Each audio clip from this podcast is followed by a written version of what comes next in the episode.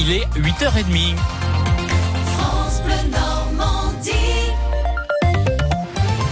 Votre journal avec Didier Charpin une nouvelle édition largement consacrée, Didier, aux cérémonies du 75e anniversaire du Didier. Avec une journée réussie, sous le soleil, entre parenthèses, heureusement par rapport à aujourd'hui. Journée réussie pour rendre hommage aux vétérans, les 500 d'entre eux invités sur les différents lieux de cérémonie, mais aussi tous les disparus depuis le 6 juin 1944. Emmanuel Macron a passé une bonne partie de la journée à leur côté. Il a salué la mémoire et l'engagement des vétéran américain. C'était à Colville-sur-Mer pendant la cérémonie aux côtés de Donald Trump. Et il a mis en valeur, un peu plus tard dans la journée, le commando Kieffer lors de son ultime étape sur les plages du débarquement. C'était à Colville-Montgomery. Le chef de l'État a salué la bravoure de ces hommes. Discours devant prononcé devant un seul béret vert du commando Kieffer, Léon Gauthier, aujourd'hui âgé de 96 ans, et qui avait réclamé cette présence du chef de l'État hier. Il était donc ému par cet hommage. Je suis content que les encore, on se rappelle de nous parce que nous étions 179 Français. Nous, nous avons été souvent oubliés. Et malheureusement, moi je suis là pour représenter, mais eux n'ont pas eu l'honneur de le connaître. C'est un devoir d'être là.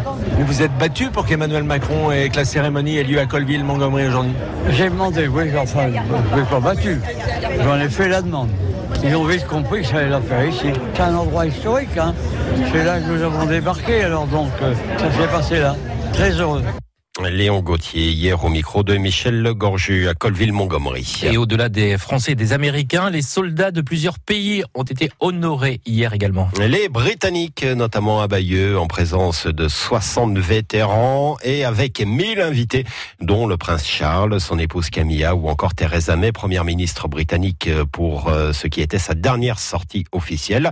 Une cérémonie canadienne s'est également tenue hier après-midi à Courseul-sur-Mer avant la cérémonie internationale. 38 vétérans canadiens étaient présents dans une foule de plus de 5000 personnes dans l'assistance des jeunes comme Anna, 17 ans. Elle est lycéenne dans l'Ontario. Elle a fait le déplacement. Elle était très émue hier. Tendez l'oreille. Honnêtement, ça me touche vraiment. Mon grand-père, il n'a pas participé dans la bataille de Normandie, mais mort quand j'étais très jeune et je pense beaucoup de lui aujourd'hui, de ce qu'il a fait, de, peur que ma famille a senti quand ma grand-mère, quand il est parti au guerre. Elle avait un collier avec son, son portrait qu'il a porté, qui est maintenant la mienne. Et euh, je pense beaucoup à lui, beaucoup aux personnes que je ne connais pas même. C'est pas seulement les anciens combattants et les personnes qui ont perdu leur vie, c'est les, les familles de ces personnes, les mères, les pères qui n'ont jamais revoir leur fils ou fille. C'est incroyable et c'est terrible et touchant tout en même temps. Anna qui était donc euh, présente hier à cette euh, cérémonie canadienne à Juno Beach. Et sur francebleu.fr, retrouvez les meilleures photos et de nombreux articles sur ce 75e anniversaire du Didier. Et passons maintenant à notre vrai du faux. Depuis deux semaines maintenant, nous voulons décrypter certaines légendes. Aujourd'hui, direction Granville. C'est loin des plages du débarquement, mais il y a quand même une petite histoire liée à la bataille de Normandie. Voyons ça avec Nolwenn Lejeune et Mao de Butler. D-Day. Ici, Londres. Les Français parlent aux Français. Le vrai Radio Paris. Du faux. Radio Paris est allemand. Vrai ou faux Les Allemands aussi ont fait leur débarquement et c'était à Granville, Mao de Butler. Vrai ou presque On parle plutôt d'un raid pour décrire l'irruption des Allemands à Granville dans la nuit du 8 au 9 mars 1945, moins d'un an après la libération de la ville. D'où venaient-ils ces Allemands? Il faut se remettre dans le contexte de l'hiver 44-45, une saison glaciale marquée par les pénuries de charbon et de provisions, pénuries qui touchent particulièrement les îles de Jersey et Guernesey, encore occupées par les troupes allemandes, environ 25 000 soldats. Les territoires anglo-normands n'ont pas été libérés en 1944, mais font depuis l'objet d'un blocus et au fil des mois, le manque se fait sentir pour les civils comme pour l'occupant. On aperçoit des soldats qui se ravitaillent dans les poubelles. Il faut manger chiens et chats. Malgré une assistance de la Croix-Rouge au mois de décembre, la situation devient difficilement tenable. Les Allemands décident donc de préparer un raid sur Granville pour y récupérer vivres et munitions et faire au passage un maximum de dégâts. L'opération commence dans la nuit du 8 mars au large de l'île de Chausée. 250 hommes y participent. Et vers 1h du matin, les Allemands débarquent à Granville. Ils commencent par s'attaquer au port, détruisent des grues, sabotent des cargos britanniques. Arrivés à terre, une quarantaine d'entre eux s'introduisent dans l'hôtel des Bains et le Normandie. La ville, libérée depuis des mois, n'a aucune idée de ce qui l'attend. Des officiers alliés sont capturés en pyjama, mais les Allemands ne sont pas là pour être cléments. Dans les échanges de tirs, une vingtaine de militaires anglais et américains perdent la vie. Selon les rapports, on compte aussi entre deux et six victimes civiles.